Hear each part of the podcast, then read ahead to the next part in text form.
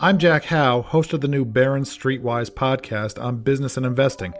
Each week, we hear from company chiefs and analysts about profound changes facing investors. We've heard from Disney's Bob Iger about the future of movies and theme parks, CVS's Larry Merlo about stores providing more health services, and Ford's Jim Hackett about how the pandemic might change the car business. Subscribe to Barron's Streetwise on Apple Podcasts, Spotify, or wherever you listen to podcasts. We're breaking from our weekly podcast to bring you highlights from WSJ Tech's DLive conference in Laguna Beach, California. The Future of Everything A Look Ahead from the Wall Street Journal with Jennifer Strong. Big data and artificial intelligence are reshaping all manner of industry, and the world's biggest search and advertising giant, Alphabet, is going all in. Wall Street Journal chief news editor Jason Anders joins Ruth Porat, the CFO of Alphabet and Google, to talk about the company's automated future. You have kind of a huge job. You're the finance chief for Alphabet and Google, responsible for the financial success of the business, basically. And then your other job is um, all of the people, HR functions, everything of Google report up to you too. So you're responsible for making sure every employee is happy. And well fed. And well fed. We'll get to some of the business and strategic stuff, but I want to start on the worker side where some Google employees have made made some headlines recently. So on November 1st, about a, a, week and a half ago, there were these organized walkouts around the globe. A couple thousand employees altogether walked off the job in protest. And what they said, what they felt like were uh, inadequate attention to some workplace issues around sexual harassment and, and elsewhere. I wonder if if you could if you could kind of take us through what that day was like from your perspective. Were you at HQ at, in Mountain View? I was. What happens? I think around 11 o'clock, people started walking out. Actually, even before then, it happened at, at offices outside the U.S. How did this go down? So it started at 11 o'clock in Asia and just sort of followed the globe. And we had Googlers do what Googlers do well. You know, the company from inception was built with the concept that we should give employees voice, and that if you give employees voice and there's transparency, things will percolate up and it'll make you stronger. And so there's a lot of respect for that at Google as voice of the Googler. How do you integrate it? How do you then integrate it into decision making? This was a larger scale than we'd had yep. in the past, but yep. um, surfaced a number of issues which were valuable to hear. And were you were you and other executives watching this unfold on TV as it went? Uh, many of us or? were out, um, you know, with with Googlers and you know speaking with Googlers, listening to the stories. Did, did you walk out with them basically? I was out with my You're finance team. Yeah. yeah we should talk about some of the changes you put in place since then. And when I say since then, I'm really talking about a week and a half ago. You've, you've right. made a bunch of, of sort of large announcements, including one that was a key demand for workers that sexual harassment claims not, that the company not force people to handle them in private arbitration, which is something that, by the way, a lot of companies still do. So that's one thing. What, what other things have you put in place since then? Well, I'm glad you framed it the way you did because what we did is took in a lot of information, step back, and really challenged ourselves to think about the breadth of policies that we could put in place that would up our game on something that we feel is really important, which is ensuring diversity and equity uh, in the workplace. And so, uh, moving to a choice on um, arbitration was one step of it. But we also expanded what we're doing on disclosure with respect to investigations reports. We increased some of the elements of the process uh, that one goes through, including something I think is really important, which is kind of care post the process. I think it's easy to think of these as one stage, but there's really a continuum. So, how do we think about post process care? We've kind of upped our game again on something that's been very important to us for quite some time, which is uh, making sure we have a lot of rigor around pay equity. We took a holistic approach to say if we want to continue to be leaders in this area, how can we use this moment to accelerate things that were important on the list? And it's been gratifying because, as you said, it's only been a couple of days. We've already seen a number of companies follow on certain elements. And I think the full suite of them, from transparency and reporting to the kind of care around the process, all add to what we want when we look at the type of workplace that we have. I think we just had Airbnb and eBay, and there may have been others too. Who exactly announced have said that they um, will go with uh, not right. requiring the, the arbitration. Uh, what on, on so on the transparency side, how will that manifest? Will that be something you'll share this information publicly to the world, or communicate more internally the details of these cases? How how will that work? So we've um, historically had an investigations report, which we do public publish, and we have um, a lot of data that we publish with respect to the mix of our employee base. And our view is that transparency is one thing that's helpful in really putting a spotlight on what needs to be addressed. And so we're going to continue to, as I said, raise the bar on it. You mentioned the the pay equity issue, and, and also related to that, I think, is this notion of um, opportunity equity, right? The idea that not only is everyone paid the same, but women and minorities are have the same chance with hiring, with promotions, with advancement of their careers. That's something that has sort of bedeviled the tech industry for a while. And by the way, not just the tech industry. The tech industry did not invent pay equity, but what are some of the specific steps you can take to to change that. And and i wonder for some of those things how much time do you do you feel like you have to do it? I, I think there's a general impatience around this right? There is an impatience. It's a great question. Uh, one of the other things that we announced last week is that we're, we had talked about having a version of the rooney rule at higher levels and we're continuing to expand it out through the organization which hopefully most everyone here knows the rooney rule but it's a version that any slate that you're considering has um, diverse candidates on the slate. And what we're looking to do is continue to expand it throughout the organization. So that was one element of it. And again, you were using it for higher level jobs, or we, we announced that we were doing it for our board, and we've okay. been looking at it quite consistently in any event. But an affirmation of statement that this is really required when you're looking at um, all levels, at you know, certain level on up, and that we'll look to expand that over time. But another one that's really important is looking at some of the mandatory training that we're going through and then actually holding people accountable. So we've now announced that we are going to um, ding people in their performance ratings if they haven't completed what we feel is required uh, training. So we're just trying to come at it from every angle, mm. knowing that there's no silver bullet. These are issues that have been in society for a really long time. But to your point, uh, we want to accelerate the time to really make substantive changes. Broadly, do, does Silicon Valley have a sexual harassment problem? You know, having come from Wall Street, I think I've seen. Um, a lot of issues exactly over my career. it's um, someone saying it's not a fair comparison. I think it's sadly uh, a, a too pervasive issue, and that doesn't in any way excuse it. But what I've also seen is that when you have the right tone from the top and leadership really committed and focused and locked in arms, and very importantly, put substance around it with policies and procedures, we can we can shift. We can yeah. make a shift. Organizations can evolve, and that's what we're really committed to. Is there anything in, in tackling this challenge? Is there anything specific, do you think, to the tech industry? There have been a lot of cases um, that have gotten a lot of press, and they're not all just startups. Some of them are experienced tech companies have been around for a while. Do you think there's anything at all in the culture that feeds or promotes or perhaps hides this, or is it more an issue of these companies tend to have workers that are better organized and get get the message out, and maybe are airing the dirty laundry more than some other industries are?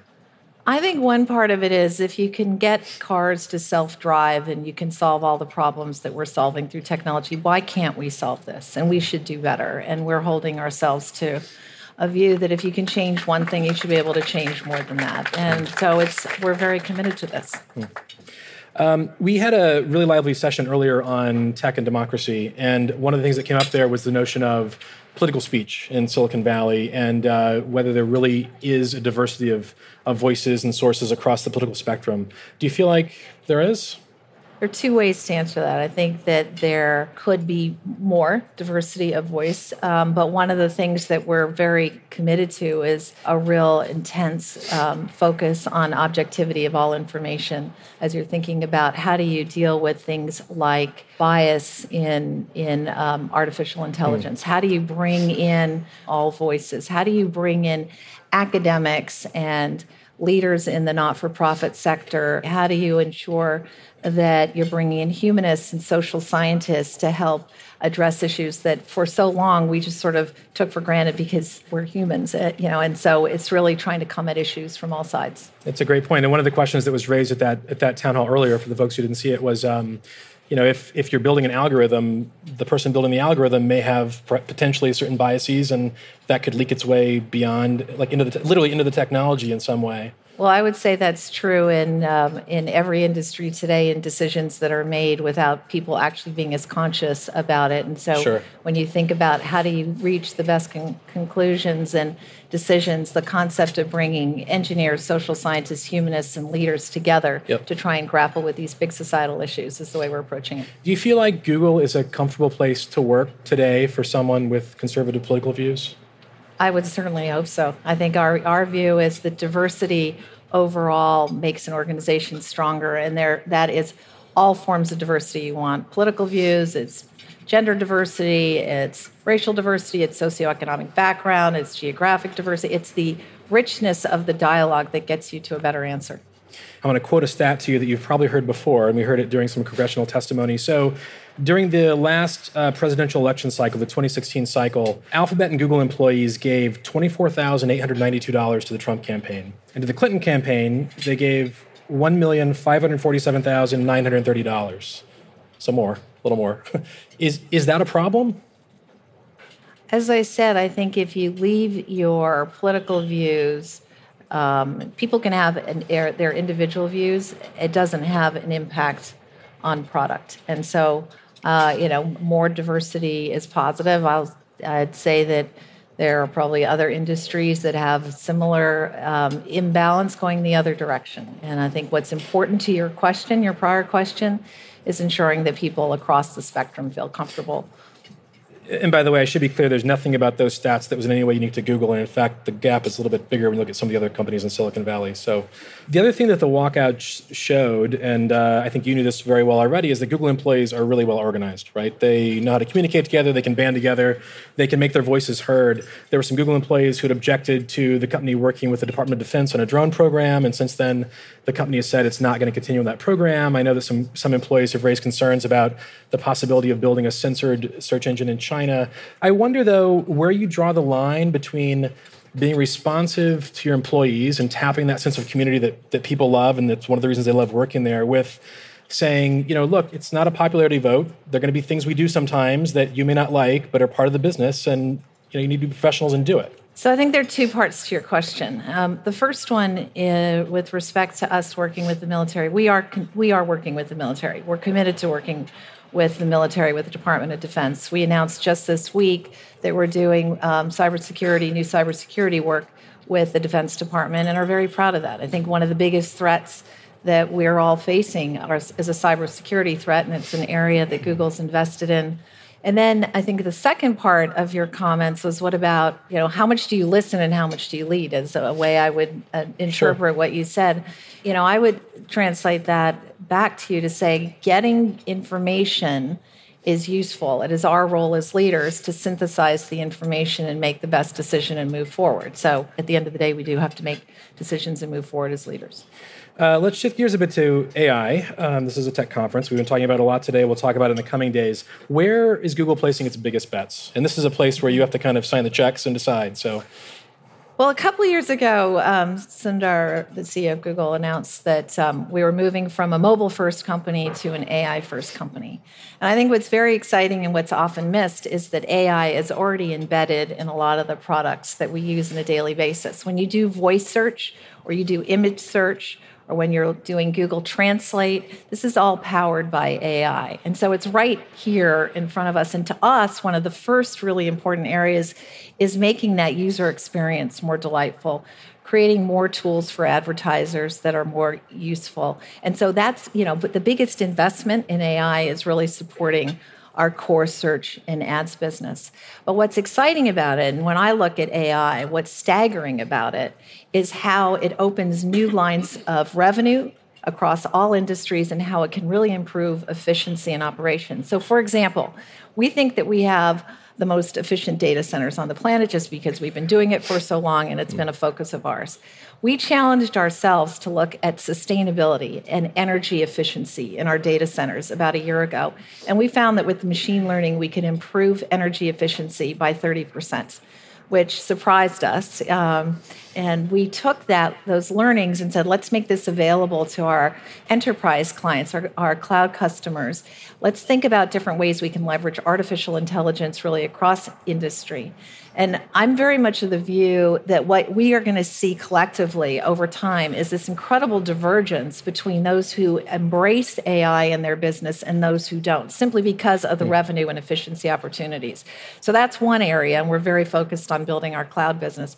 The other that we're really excited about is uh, the opportunity to use AI to actually not only improve lives, but save lives. Probably one of the most exciting areas for AI is in healthcare.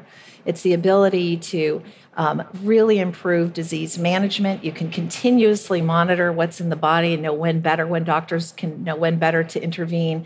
It's really effective in um, reading scans in hospital management. So, on that side, and then the other, I know John Krafcik, my colleague, will be here tomorrow, yep. who runs Waymo there are over a million people who die on the road every year, and we're hoping we can make a meaningful improvement in those statistics with our self driving car business. A million people is like a 737 falling out of the sky every hour of every day. Maybe just think about these statistics; they're staggering, and uh, and much of that is human error. So, where are we looking at? We're looking at it across our business. We think it's one of the most transformational and important elements for every one of us in every industry. I assume one of the key investments here is in people and hiring for AI jobs. Yes? It, it is. We're uh, really pleased and proud of the AI team that we have. It's also investing in the capex and the compute requirements. On, on the on the people front, who do you who would you say is your top competitor? Who you're you're both trying to hire the same pool of people? Is it Amazon or who are you competing with most on hiring the best talent? You know, there's a on this one on AI. Yeah, there there are a lot of people who are focused on on AI, but we feel we're in a in a really strong position. We're really proud of the team we have. And uh, so now we know where not th- that's, answer. that's not an answer, Ruth. I know all, it's not an answer. you asked enough hard questions. I'm not going to answer that one. Um, so Amazon's yeah. going to put its next headquarters, uh, two of them, in uh, Long Island City, in Queens, outside New York City, and um, in Northern Virginia. Does that create a challenge or an, or an opportunity for you in terms of hiring in those areas? New York is a big city for you. Is that going to change the calculus in luring folks, or we have to pay more, or will it be easier because everyone now will now want to move to Long Island City to do AI work? Well, we've been in New York for quite some time. We bought our big building um, on 8th Avenue back in 2000. We now have 7,000 people in New York. Um, and we're continuing to expand in New York and expect that we'll be doubling in New York over the next 10 years. And as part of really a larger plan that we've been executing against across the country, our view is there's amazing talent across this country. And in fact, we're growing at a faster rate outside of Silicon Valley than we are in Silicon Valley. New York is one example, but just this week, we announced that we've added on to our presence in LA and our presence in Detroit. And that's on top of what we're doing up in um, Seattle and in Boston, in Austin, in Chicago, you know, kind of across the country, Pittsburgh. We're, we're really excited. And our view is there's a lot of talent here. Not everybody, big surprise, wants to live in Silicon Valley. And so we want to make sure we have the opportunity to build vibrant centers across the country, which is what we've been doing for years and are continuing to do. Uh, let, us go to data privacy. We're going to tour all the greatest hits here. So, Tim Cook recently gave an impassioned speech calling for more regulation in the US around data. And he did not name any names in his speech, but I can tell you he was thinking of a couple people, and I think that you were one of them. Not you, Ruth, but you, Google. Um, and you know, he, he, is, he has made clear that he thinks that the way Apple treats data is, is much better for consumers than the way that, that Google and Facebook treat data. So first off, is he right? We put data and data yes. privacy way up on the list because our view is if users don't trust that we respect this is their data and treat it um, as you know sacrosanct, they're not going to want to be our users. And from the earliest days, we created um, you know controls for users uh, regarding their their data. We were the first to announce data portability. You can take your data with you. I think GDPR is an important step um, towards addressing privacy privacy concerns. Like any new legislation, there are some unintended consequences which will be worked through. And we recently came out with um, with uh, uh, some guidelines on how to really continue to develop a framework around privacy legislation. So we're very committed to privacy. And at this point, legislation is coming. Everyone pretty much is expecting the regulation. It's when, not if. Do you think it's possible for a company, say like Google, to be too big on this front? Can one company have too much information about the consumers of a country?